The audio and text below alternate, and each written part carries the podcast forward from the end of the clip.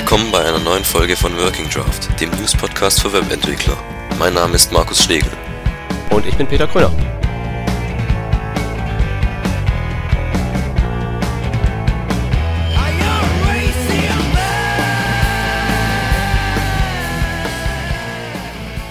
Willkommen bei der mittlerweile siebten Folge des Working Draft Podcasts. Heute wieder nur in, in schwacher Besetzung mit, nämlich mit äh, wieder nur Zweien und das ist der Peter und ich, sind der Peter und ich, weil nämlich, ja, dieses Mal war es so geplant, dass der ähm, Mark Hinse uns ja dieses Mal unterstützt, weil der Shep nämlich ausgefällt, ausfällt, aber der steht jetzt im Stau. Er ist das, eingeschneit. Richtig, also irgendwie die ganze Autobahn soll zu sein. Und deshalb, ja, aus dem Auto-Podcast ist sich nicht so gut. Deshalb machen wir das halt jetzt mal wieder zu zweit. Und ja, wird aber trotzdem. Ja. Ähm, ja, was haben wir noch? Jetzt haben wir hier Hausmeisterthemen noch äh, drinstehen im, im, äh, in der Agenda und ja, da hat der Peter gemeint, ich soll einfach mal sagen, dass wir nicht wissen, ob wir nächste Woche nochmal eine Folge machen sollen. Geplant ist es eigentlich nicht, aber ähm, wir haben ein paar schöne Themen auf Halde. Für die bräuchten wir eigentlich Shep. Weil der Shep davon Ahnung hat und wir nicht. Und deswegen ähm, schauen wir mal, ob wir Montag nochmal aufnehmen. Ähm, die Frage ist halt auch, ob ihr dann noch was nehmen, was hören wollt oder ob ihr dann alle schon im, im Weihnachtsmodus seid. Schreibt es einfach in die Kommentare und dann machen wir entweder eine Aufnahme oder wir schieben es ins nächste Jahr. Je nachdem. Ja, richtig. Also je nach Reso Re Re Resonanz ja, je nach Antwortenlage entscheiden wir das dann spontan, weil wir sind ja sowieso Bleeding Edge Podcast. Dann können wir das auch ganz spontan planen. Und da hoffen, dass wir dann den Chapter nächste Mal, also wenn wir es machen, dann auch dabei haben, damit wir hier die äh, Hardcore-Technik-Themen angemessen behandeln können.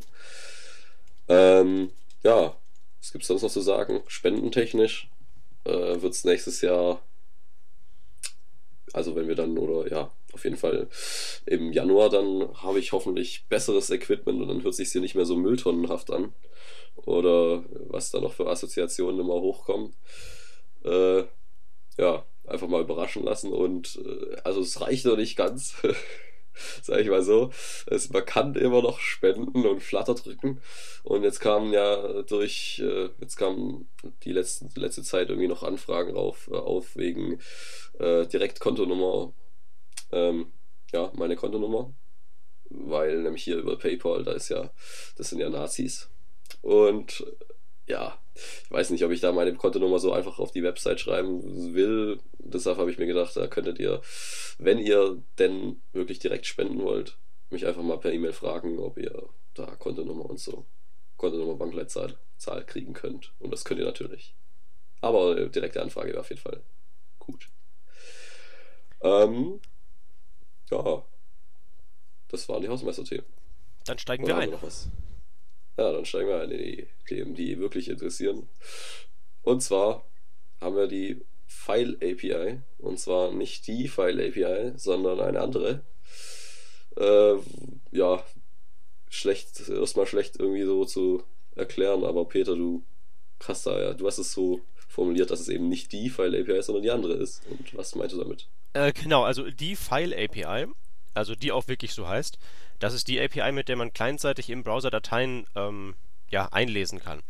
Also wenn man mit Drag and Drop ähm, was reinzieht oder mit einem äh, Inputfeld eine Datei auswählt, dann kann man mit der normalen File API in Anführungszeichen diese Datei halt einlesen, verarbeiten, Text- oder Binärdaten durch die Daten durchrattern und da irgendwelche Sachen rausparsen. Ähm, und das, was wir auf dem Zettel stehen haben, ist jetzt was anderes. Und zwar geht es darum, dass in Chrome in die neuesten ähm, Versionen etwas eingebaut ist, das nennt sich dann DOM File System. Und da geht es dann tatsächlich darum, ähm, naja, Dateisystemzugriff in einer mehr oder minder gesandboxten Umgebung umzusetzen, dass man also aus dem Browser heraus auf die Festplatte eines, ähm, ja, eines Besuchers Daten schreiben kann, beziehungsweise davon auch lesen kann.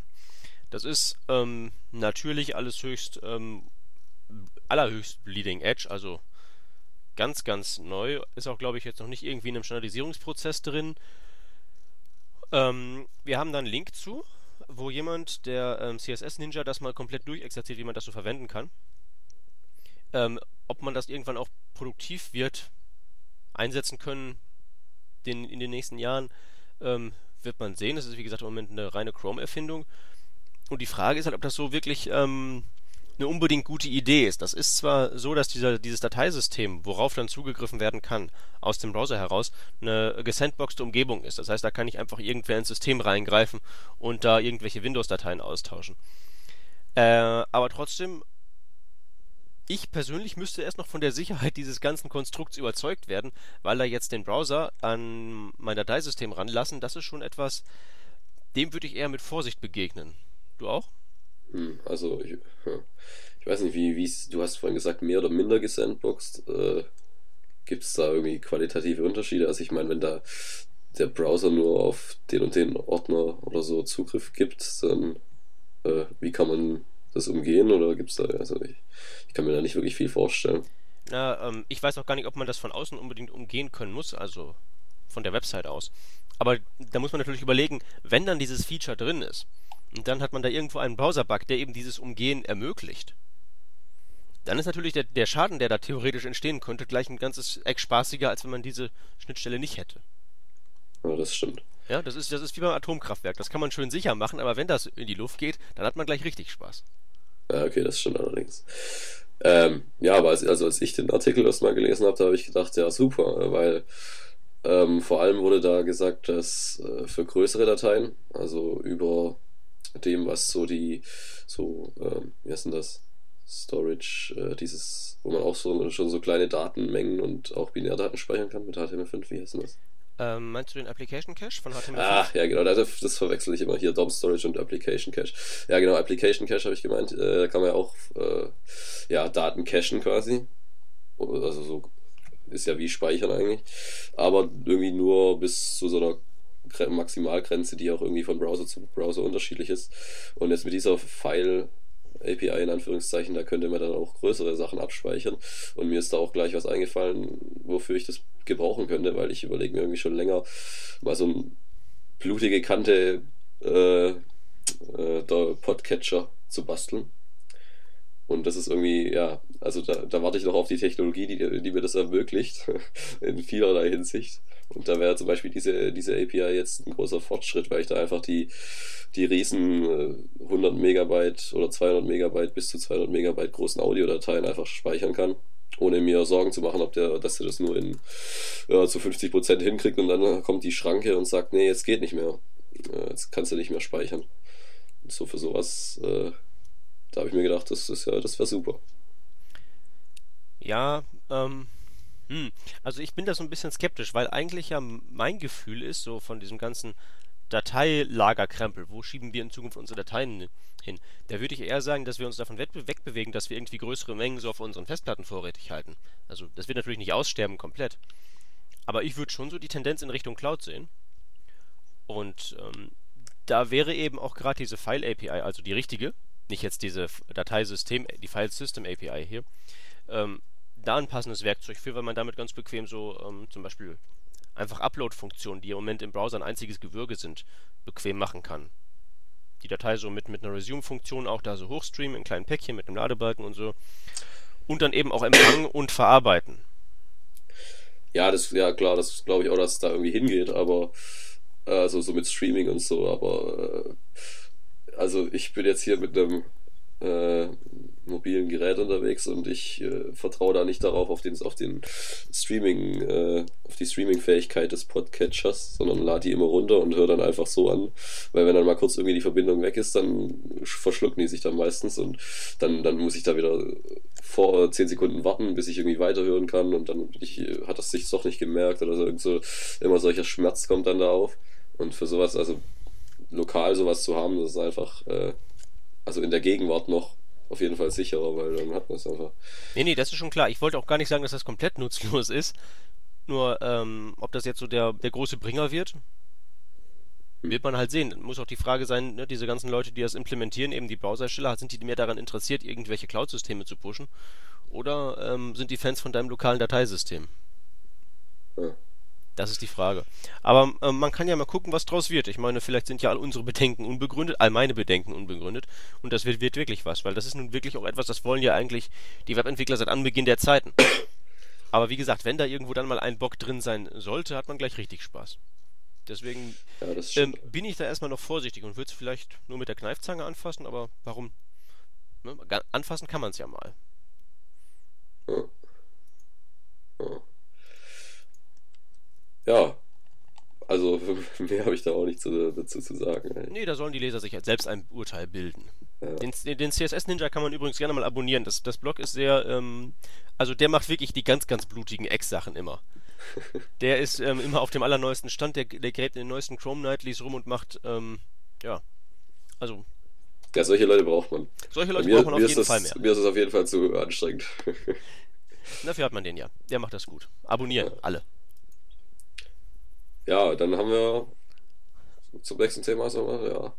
Dann haben wir nämlich, ähm, ich weiß nicht, wie alt das jetzt ist, ich glaube, also vielleicht die letzten zwei Wochen oder so, äh, gab es ja dieses Android 2.3, also mit dem äh, Nexus S, glaube ich, äh, einhergehend, das neue, die neue Inkarnation des Android-Betrieb, mobilen Betriebssystems. Und ja, wie das so im irgendwie mobilen sich äh, abspielt, ist da auch gleich irgendwie neuer Browser drauf. Also der wird irgendwie unabhängig von, von dem von den Major oder Minor und Major Releases des Betriebssystems wird er auch irgendwie aktualisiert, aber jetzt haben wir mit 2.3 auf jeden Fall auch nochmal irgendwie wieder einen anderen. Und ja, also ich habe da mal mich in die Change-Logs quasi reingelesen und nicht wirklich was viel Tolles erfahren.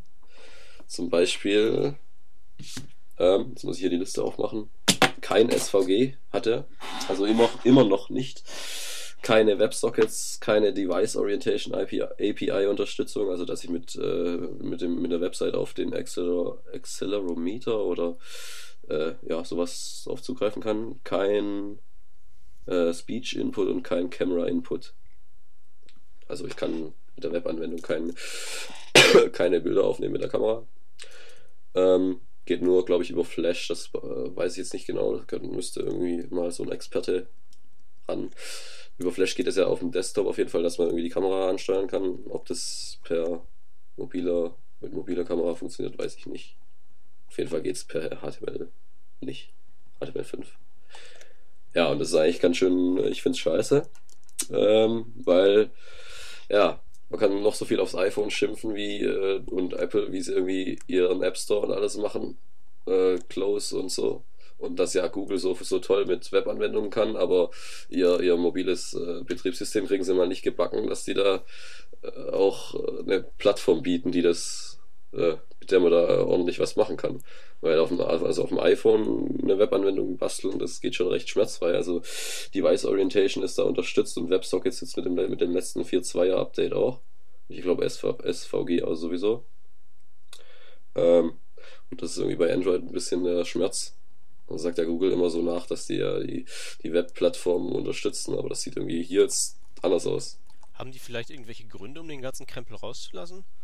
Irgendwie das weiß ich ja, also bei Verbrauch oder irgendwie sowas. Ich, ich habe keine Ahnung. Ich bin auch sowieso nicht so der mobilen Nerd. Was mich halt immer wirklich bei diesen mobilen Webkits wundert, ist, dass die alle SVG rauslassen, weil das ist ja eigentlich irgendwo doch in WebKit eigentlich an sich gut unterstützt.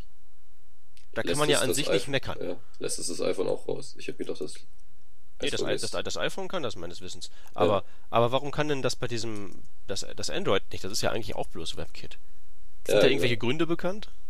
Nee, diese Gründe findet man bei Google sowieso irgendwie ganz selten. Ne? Also, also so bei, bei so bei so Sachen. Ähm, was, also mich wundert es halt echt einfach, dass ja, die wollen die Webplattform äh, da pushen und haben jetzt auch mit dem Chrome Web Store und allem nochmal ein Stück weiter, aber irgendwie nur auf dem Desktop. Also ich weiß nicht, was da mit mobil los ist. Das sind, glaube ich, zwei völlige unterschiedliche Abteilungen da in dem Konzern. Also ich glaube Android und Chrome OS das beißt sich ja teilweise sogar schon, wenn jetzt irgendwie mit den Tablets und sowas, wenn das, wenn das dann mal alles anrollt. Aber also ich glaube, da gibt's, das sind irgendwie zwei verschiedene Abteilungen, die sich nicht wirklich einig sind. So habe ich das Gefühl. Und ja, also ich ich äh, bin da ziemlich enttäuscht mit Android. Ja, ja, ähm, also wie gesagt, zu der, zu der Telefongeschichte kann ich nicht viel sagen, aber also dass die die Webplattform pushen, das würde ich denen an sich ja durchaus zutrauen mit dem ganzen ähm, ja, bei Chrome ganzen OS Aktivitäten, eben, bei in die Chrome. die halt in HTML5 da reinstecken oder in Chrome OS. Schon, also das muss ja irgendwie mit dem Telefon einen Grund haben. Ich weiß ihn bloß nicht. Ja, ich weiß, also ich, ich habe da genug Vertrauen in Apple, dass die mit äh, ihrer Akkulaufzeit sind die ja schon immer ziemlich bedacht drauf und trotzdem haben die die Features drin. Also ich, das kann irgendwie nicht der Grund sein. Und sonst wüsste ich keinen. Also dass man die Device Orientation API unterstützt, das ist ja eigentlich fundamentales. Das, also da bauen ja einen Haufen Apps drauf auf. Ja. Also zumindest native Apps und die will man irgendwie auch mal als Web-App haben. Ja, man könnte Was, schöne was irgendwie noch so, was noch so ein Ding ist, das irgendwie seit ewig schon mich stört und das nie verbessert wird bei Android, ist, dass äh, sich überhaupt so Web-Applikationen gar nicht äh, gut in, in das generelle äh, generelle Bedienkonzept so einfügen. Das ist beim, Android, äh, beim iPhone einfach so, dass ich ja Add to Homescreen habe ich jetzt schon so einen Button und dann, dann landet es auf meinem Homescreen, sieht aus wie eine richtige App und ich klicke drauf und merke gar nicht, dass es keine App Store App ist, sondern es hat kein, keine äh, Adress, äh, Adresszeile, hat es nicht mehr und alles. Also sieht aus wie eine native App. Und bei Android, da mache ich ja so einen Bookmark und dann ist die Adresszeile immer noch drin und der ganze bla und fühlt sich alles ziemlich nicht gut an. Das ist eigentlich, also das ist fast noch wichtiger als so Unterstützung von vielleicht SVG. Kann man vielleicht noch drüber wegsehen, aber dass irgendwie meine Web-Applikation immer diese dreckige Adresszeile da oben drin stehen hat, das, also das nervt schon. Mhm. Tja, falls jemand von Google zuhört und uns die Gründe nennen kann, wir reichen sie weiter. Ja. Ähm, ja, noch ein kleiner Hinweis mit, jetzt haben wir Chrome OS schon genannt. Da gab es ja diese Woche auch schon äh, das große Event mit Chrome und Chrome OS und dem Web Store mit den Web-Apps. Das wäre natürlich ein Riesenthema und da habe ich aber gedacht, da mache ich einen eigenen Podcast draus für Polylogo, ähm, wo wir das mal, wenn ich da die richtigen Gäste gefunden habe. Ach ja, übrigens, Tipps für Gäste bei dem Thema sind herzlich, äh, werden angenommen. Da bin ich noch ein bisschen auf der Suche. Aber auf jeden Fall werde ich da, habe ich da schon mal einen Plan gemacht für eine Polylogo-Sendung. Können wir das genauer diskutieren. So, ja.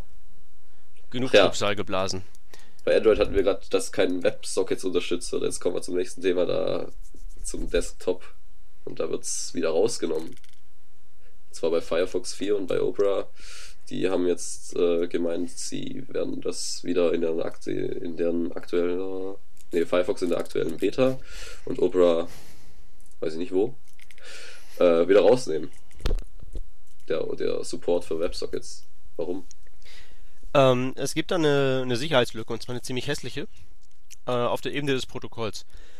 Ich glaube, wir sollten mal kurz ausholen, was, was sind WebSockets eigentlich? Also WebSockets hatten wir schon mal in vorherigen Sendungen erwähnt. Das ist dieses ähm, nette neue, ähm, eine nette neue Möglichkeit, mit der man ähm, Netzwerkverbindungen managen kann mit JavaScript aus dem Browser heraus, also stehende offene Verbindungen ähm, zwischen einem Client und einem Server. Und ähm, beide Parteien können jeweils zum anderen Daten hinpushen zu jeder Zeit. Das ist nicht wie bei Ajax ähm, Request und Ende, sondern die ist halt ständig offen und, von, und das geht eben in beide Richtungen. Und das Ganze teilt sich im Prinzip in zwei Bereiche auf, also dieser ganze Problemkomplex. Einmal in die Schnittstelle, die JavaScript-Schnittstelle, die irgendwo da vom ähm, W3C spezifiziert wird. Und dann gibt es eben ein entsprechendes Protokoll, womit eben diese Daten durch die Gegend geschaufelt werden. Und ähm, dieses Protokoll ist diese Stelle, wo es im Moment eine ähm, hässliche Sicherheitslücke gibt. Und die stellt sich so dar, dass es möglich ist, sich ähm, zwischen einen ähm, möglichen, also es gibt, wenn wir jetzt so eine Kette uns vorstellen zwischen Client, einem wie auch immer gearteten Cache und ähm, dem Internet, dann ist es möglich, sich zwischen den Cache und das Internet zu setzen und da dann ähm, Daten abzufangen oder zu verfälschen oder sonstigen Schindluder zu treiben. Das ist wie gesagt ein Problem auf der äh, Ebene des Protokolls. Also da wird es keine Änderungen geben, die jetzt irgendwie die Applikationsprogrammierung im Webbrowser beeinflussen.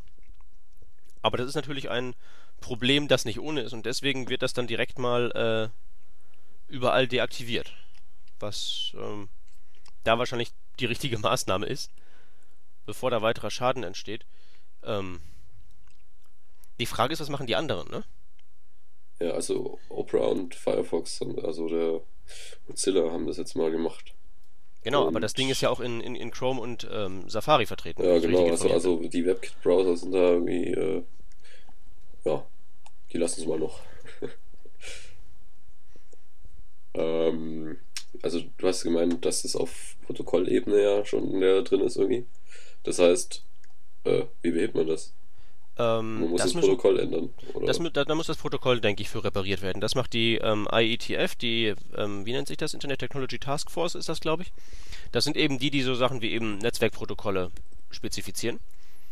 Und ähm, beziehungsweise an Websockets arbeiten die zu einem Teil mit und ein Teil sind dann eben so Webleute wie von der WOTWG oder vom W3C. Und ich denke, die müssen sich dann jetzt hinsetzen und das irgendwie reparieren. Da werden, wie, wie gesagt, von außen nicht viel von mitkriegen, was so die Schnittstelle angeht. Die wird ja blei gleich bleiben. Das ist ja ein mehr oder minder separates Projekt. Aber, ähm, naja, das Ding ist halt irgendwie eben da auf dieser Low-Level-Paketebene. Da muss halt repariert werden. Die Sache ist halt die, ähm, naja, was, was, macht der, was macht der Rest? Deaktiviert er auch und wenn nicht, was dann? Also WebSockets sind ja sowieso eine ganz interessante Geschichte eigentlich, weil das halt im Moment sind die ja offiziell noch nicht fertig, also auch die Schnittstelle noch nicht. Aber im Moment geht die Tendenz dahin, dass alle Browser irgendwie die gleiche unfertige Version der Schnittstelle in, einbauen. Und was das natürlich heißt, ist ja auch klar. Wenn überall irgendwo eine einheitliche ähm, Basis vorhanden ist, dann haut man da gerne mal den Hammer runter und sagt, Bäm, das erklären wir jetzt für fertig, weil jetzt haben wir wenigstens was, worauf wir uns geeinigt haben. Ähm, auch spannend, was eventuell dann hier jetzt ein möglicherweise längeres Außer Kraft setzen, deaktivieren, wie auch immer, ähm, dafür bedeutet, weil vielleicht geht dann da die Entwicklung auch nochmal weiter. Ich kann jetzt nicht wirklich beurteilen, wie gut jetzt die impl aktuelle Implementierung der API ist, aber schauen wir mal, ne? Hm. Also ich habe ja irgendwie aus dem Internet immer gehört, dass, dass es da bei den WebSockets da tausend verschiedene Implementationen und so gibt. Äh, aber habe ich, das, hab ich das irgendwie falsch gehört? Oder? Tausende nicht, aber natürlich mehrere. Ja, okay, weil, also, aber das, das bezieht sich trotzdem auf alle. Also auf alle Implementationen. Das ist ja irgendwie auf Protokollebene schon Ganz verkackt. genau, ganz genau, auf Protokollebene ah, okay. ist das ja. Also da ist, da ist das nicht das Problem. Ähm, ja. Mal schauen. Mal schauen, also ich bin, ich bin sehr gespannt drauf, weil WebSockets sind eigentlich wirklich was, das, ähm, da kann man sehr, sehr nette Echtzeitsachen mitmachen, wenn man das da hat. Und das ist ja. auch wirklich in der Bedienung sehr, sehr einfach. Ich bin da ein sehr großer Fan von und deswegen bin ich jetzt auch ein bisschen besorgt, was da jetzt mit passiert. Die sollen das Protokoll ratzfatz reparieren und dann weiter geht's. Ja, ich weiß nicht, also ich, ich bin ja, ich bin kein so ein Protokollant, ich weiß nicht, wie schnell sowas geht. ähm, ja, muss man sich halt irgendwas ausdenken. Es ist ja auch generell so, ähm, je länger die Standards dauern, umso besser werden die am Ende, stimmt's? Du leidest gerade über? Oder habe ich das falsch verstanden? Ähm, nee, ich meine jetzt nur, dass da nicht irgendwie ähm, ad hoc irgendwelche Entscheidungen also, gefällt werden. Ähm, und außerdem sollte das eine, eine, eine dezente Hinleitung zum nächsten Thema werden. Ja, das habe ich gemeint. Ich habe es nicht ganz verstanden. ja, nächstes Thema ist der Last Call Working Draft des äh, CSS-Standards in der Version 2.1 kommt jetzt äh, oder kam letzte Woche. Ist super, oder? Juhu, ja, wurde auch Zeit. Äh, wie alt ist das Ding gleich nochmal? Ähm, 2.1, weiß ich gar nicht. ist ja steinalt. Also 2.1 ist ja dieser, das können wir vielleicht mal kurz erklären, CSS 2.1, was soll das denn? Das ist ja im Prinzip ein, äh, eine abgespeckte Version von CSS 2, weil CSS 2 wurde gebastelt, da ähm, war man noch voller Euphorie, da gab es noch so sich weiterentwickelnde Browser, das war noch vor dem Internet Explorer 6. Und ähm, da hat man dann ein paar mehr Features reingebaut, als hinterher tatsächlich in den Browsern angekommen ist. Und da hat man CSS 2.1 gebaut, was die abgespeckte Fassung ist. Ähm, und ähm, Teile davon findet man halt jetzt in CSS 3 wieder, von dem, was eben da rausgenommen wurde. Ähm, hier. Beispiel. Ähm, das ist eine verdammt gute Frage. Beispiel. Da müsste ich jetzt tatsächlich mal irgendwo meine Notizen gucken. Das habe ich hier irgendwo rumliegen. Habe ich gerade auf dem Schirm nicht. Ähm, okay. Ja, mir fällt jetzt spontan auch nichts ein. Nee, es ist aber schon so, dass, das ging recht flott. Also es ging recht flott nach der Spezifizierung von CSS2, dass man gemerkt hat, hm, rudern wir mal ein Stück zurück. Aber das war auf jeden Fall noch Ende der 90er. Und jetzt kriegen wir halt endlich dann mal so, sind wir kurz davor, dass das eine Empfehlung wird und damit fertig wird als Standard. Also, ja. Hm. Gute zehn Jahre gereift, würde ich sagen, ne? Ja, genau. Hast ja vorhin gemeint, dass es, ja, je länger die Spezifikation im Ofen, desto besser wird's.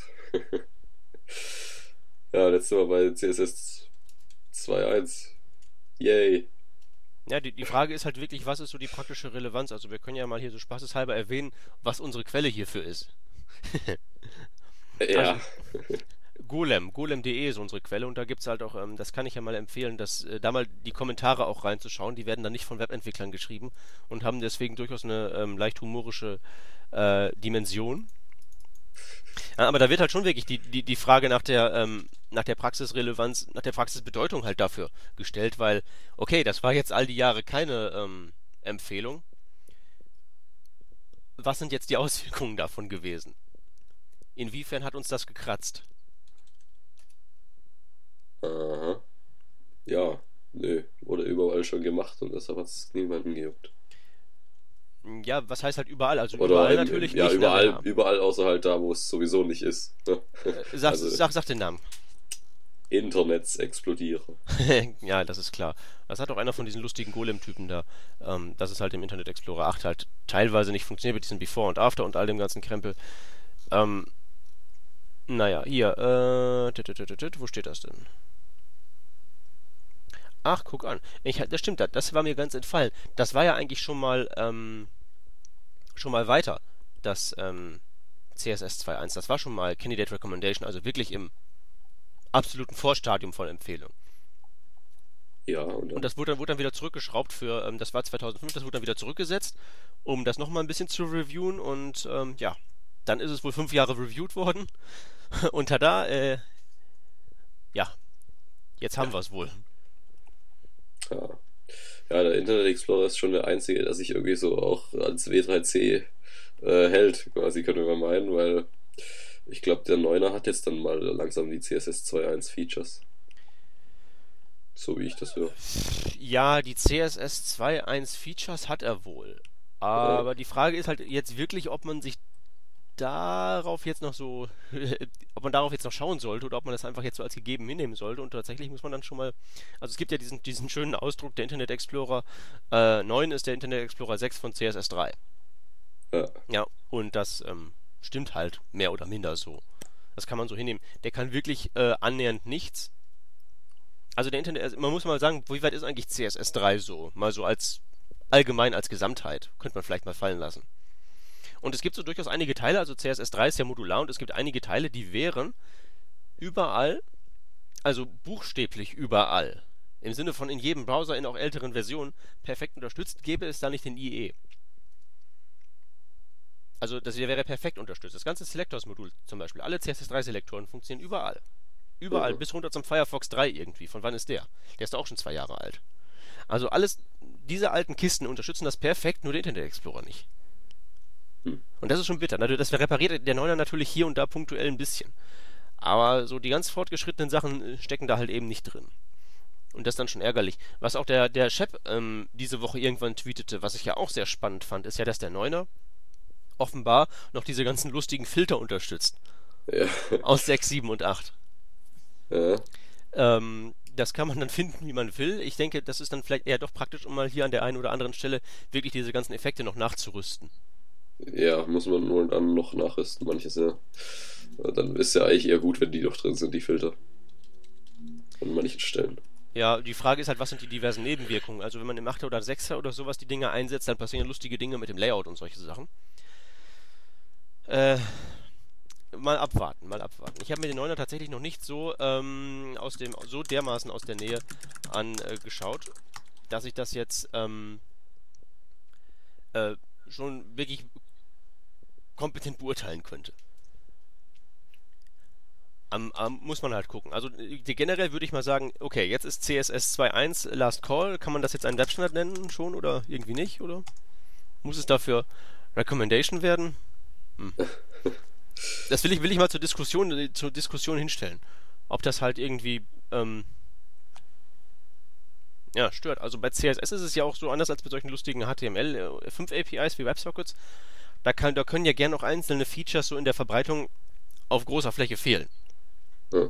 Ich glaube, ähm, ich glaube Text Shadow war so ein, eins von diesen Opfern, die aus CSS2 rausgenommen wurden und nach CSS3 verfrachtet wurden.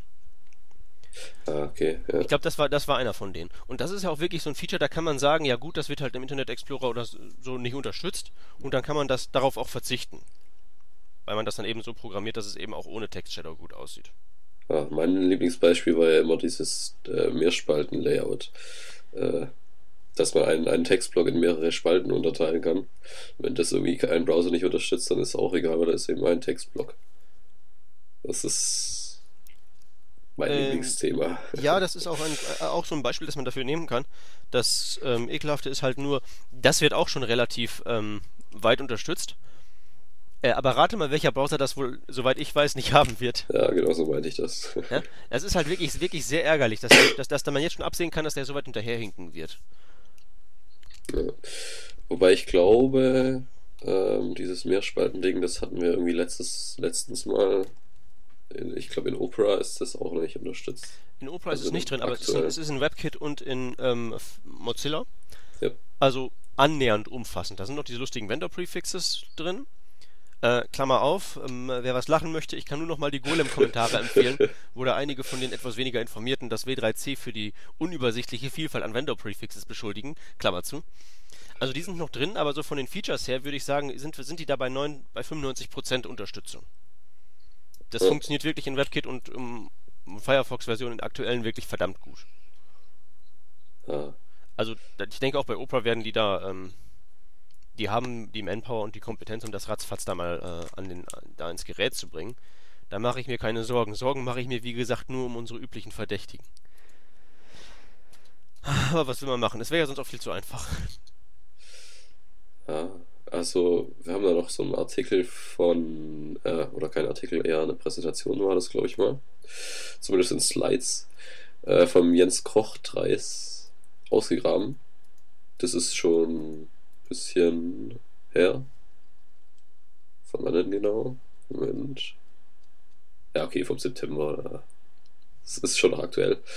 Und zwar meinte da, soweit ich das verstanden habe, dass irgendwie das W3C ja aufgrund solcher, ja, dass der Last Call jetzt irgendwie erst jetzt kommt, äh, auch schuld daran ist, dass der IE äh, ja da so hinterher hängt.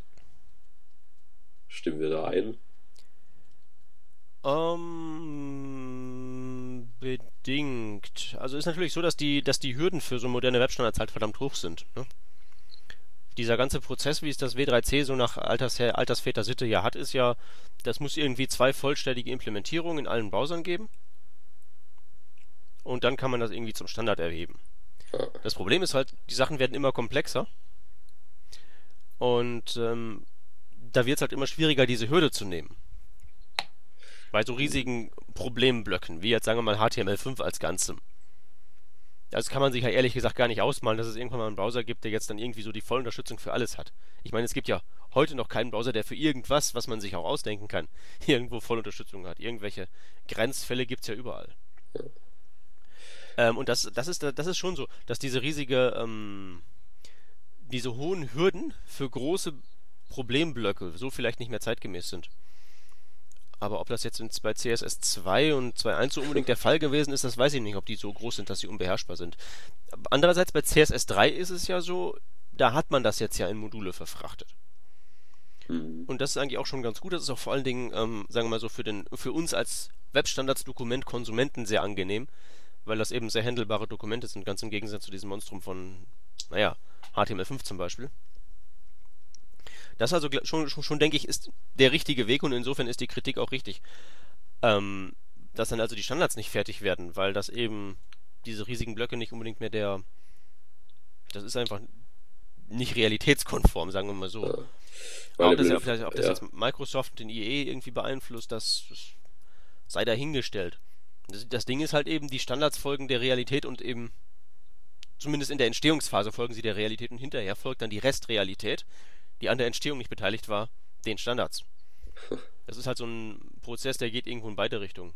Schwer, das irgendwie auseinanderzutüdeln.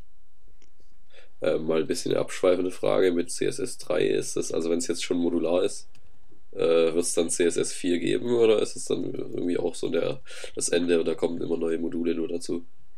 Mm, na, ich denke nicht, dass das so ist. Also das CS, okay. diese ganze Sache mit, das ist das Ende und da kommt nichts Neues, das ist ja bei HTML5 so, aber das ist auch nur so, weil da nicht das W3C hinter sitzt. Ja, okay. Das W3C hat ja, auch, hat ja auch seine Pläne für HTML5 und da soll das wahrscheinlich, also diese Kernspezifikationen, sollen dann wohl auch irgendwann mal journalisiert werden oder so. Ja. Ähm, also, soweit ich das jetzt noch weiß. Ähm, und bei CSS3 ist das, glaube ich, äh, anders gelagert. Da, da, sagen wir mal in Anführungszeichen, Fuß stehen ja keiner ins Handwerk. Ja, das stimmt. Also und da ist auch diese modulare Geschichte. Ich meine, warum sollten die jetzt nicht CSS3 Selectors, was eben stabil ist und rund und gut unterstützt und alles? Warum sollte das nicht wirklich auch, ähm, naja, ähm, zum Standard erklärt werden und dann, bevor irgendwas anderes von CSS3 fertig ist, warum sollte man dann nicht mit, ähm, naja, damit anfangen, dann CSS4 zu machen? Macht man eben, bevor CSS3 fertig ist, CSS4 auf. Ich würde das jetzt für nicht un undenkbar halten. Ja, und hört sich ja auch immer gut an. Neue Versionsnummer. ja, ich glaube, die, die sind nicht so ganz ähm, vermarktungswild. Ja. Hm. nee, aber warte mal, ich, ich guck mal eben kurz nach hier. Ähm, genau. Selectors Level 3, Proposed Recommendation, also das ist auch schon ziemlich weit fortgeschritten und seit dem 15. Dezember 2009 in dem Status. Ah, okay, ja. Und es ist halt wirklich monster, monsterstabil, also auch super unterstützt und alles. Da kann man wirklich, also mal angenommen, man würde darüber ein Buch schreiben, müsste man eigentlich nur hinter jedes Kapitel, was man da schreibt, einen Satz setzen. Funktioniert überall außer im Internet Explorer 8. Und den dann einfach überall drunter kopieren. ja, ich habe jetzt kein, keinen genauen Durchblick darüber, was im 9er die Selectors machen.